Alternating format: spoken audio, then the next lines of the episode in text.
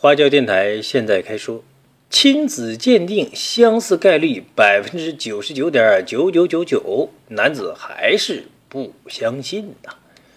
杭州余杭仓前的小英反映，一个多星期前，他们两口子带着没满月的孩子去做亲子鉴定，结果鉴定报告不知道被寄到了哪里去了啊！杭州天目山路上有一家司法鉴定中心，业务包括毒物鉴定。伤残鉴定和亲子鉴定等。二十三岁的小伙小英说呢，前几天来做了个亲子鉴定，那里写的是一人一份，大概花了三千块钱。他们快递寄过来了，我也收到了，只有一张发票，当时花了大概三千块钱。迪安承诺七个工作日给出结论。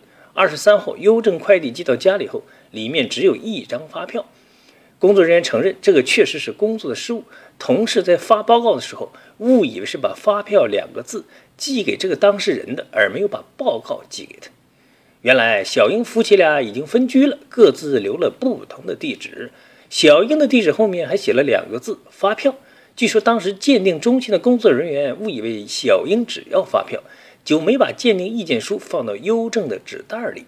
司法鉴定中心工作人员称：“啊，我们昨天。”那个发包的同事拿着报告，专门跑到他们家里，想把这个报告交给这个客户，他没有收。小英说：“是有个小伙子送来，但我心里有了一个疙瘩了，怎么相信呢？你想想，送快递这么简单的事情都会出错，万一鉴定呢？不好说了。哎呀，到这里他开始怀疑鉴定结果了，都这样想啊。小英的母亲说呀，本来是相信他们是公正公平的地方才来的。”后来我们走了，那个女的，就是指他的媳妇还在。回去邻居就说应该等一下，要不塞个红包，结果就不好说了。鉴定公司方面说呀，结果绝对准确，一个案子出去就相当于要影响一个家庭的终生的事情，这个确实是我们工作的一个失误啊。为什么要让儿子跟孙子做亲子鉴定呢？小英的母亲说她不便说，但至少有一个事实让她对儿媳妇非常不满。他骗我儿子是二十六岁单身，其实是三十六岁还是三十七岁了？听小英的母亲的意思，这其中似乎还有隐情。那么究竟是怎么回事呢？那个没满月的孩子到底跟小英有没有血缘关系呢？小英说呀，他妻子是同一个村的，认识一两年了。今年二月份去登记这事儿呢，当时还瞒着双方的父母。领证的时候，妻子已经怀孕了，双方是奉子成婚的。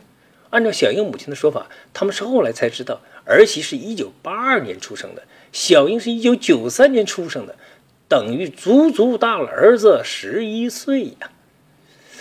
小英的母亲对儿媳曾经离过婚的事情也很在意，不过小英本人当时倒没觉得什么。鉴定意见书上是小英亲生儿子的概率是百分之九十九点九九九。在小英父母的坚持下，夫妻俩带着没满月的男婴过来做了亲子鉴定。